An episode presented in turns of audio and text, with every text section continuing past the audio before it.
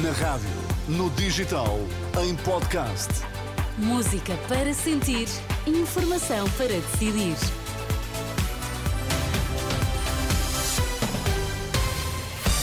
Vamos então às notícias na Renascença com a Ana Rita Borda de Água. Para já, os destaques. Bom dia. Bom dia. Pedro Nuno Santos sente-se desobrigado de viabilizar governo na Aliança Democrática, mas mantém o que disse. Luís Montenegro já reagiu.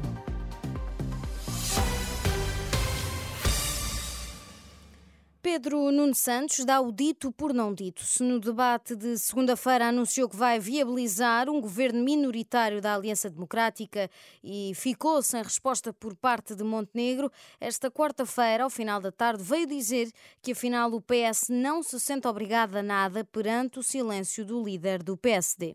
Já são dois dias depois do, do, debate e Luís Montenegro continua sem dizer o que fará perante um governo do Partido Socialista e acho que essa resposta impõe-se. E eu sobre isso queria dizer o seguinte. O PSD não está disponível para garantir ao PS aquilo que o PS eh, garanteu. E por isso nós sentimos desobrigados. Está a dizer então que está desobrigado a, a viabilizar um governo minoritário da AD? Não, não podemos exigir ao Partido Socialista que garanta aquilo que o PSD não está disponível para garantir e que é algo tão simples.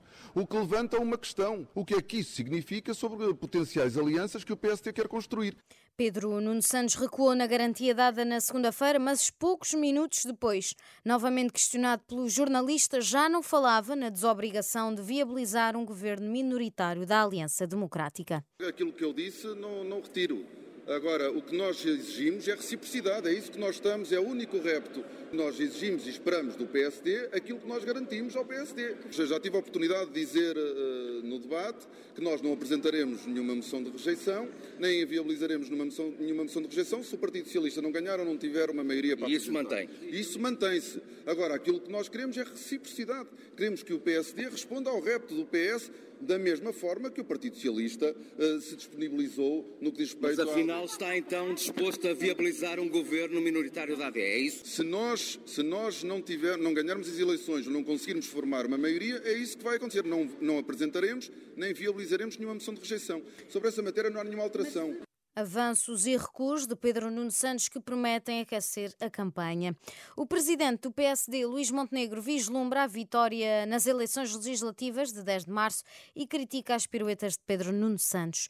Luís Montenegro acusou o líder do PS de ter dito que se perdesse as eleições não apresentava nem votava a favor de nenhuma moção de censura a um governo minoritário da Aliança Democrática apenas por conveniência. Montenegro, que falava a centenas de apoiantes no auditório municipal Paulo Charlotte, disse que Pedro Nuno Santos quis dar uma de moderado, mostrando a sua imaturidade política e falta de preparação para poder dar credibilidade a um projeto governativo.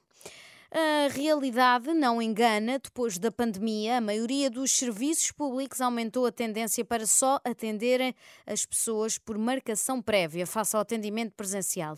Uma situação que afeta a vida dos cidadãos que, sem agendamento, arriscam a ficar à espera em longas filas para depois, muitas vezes, nem conseguir senha.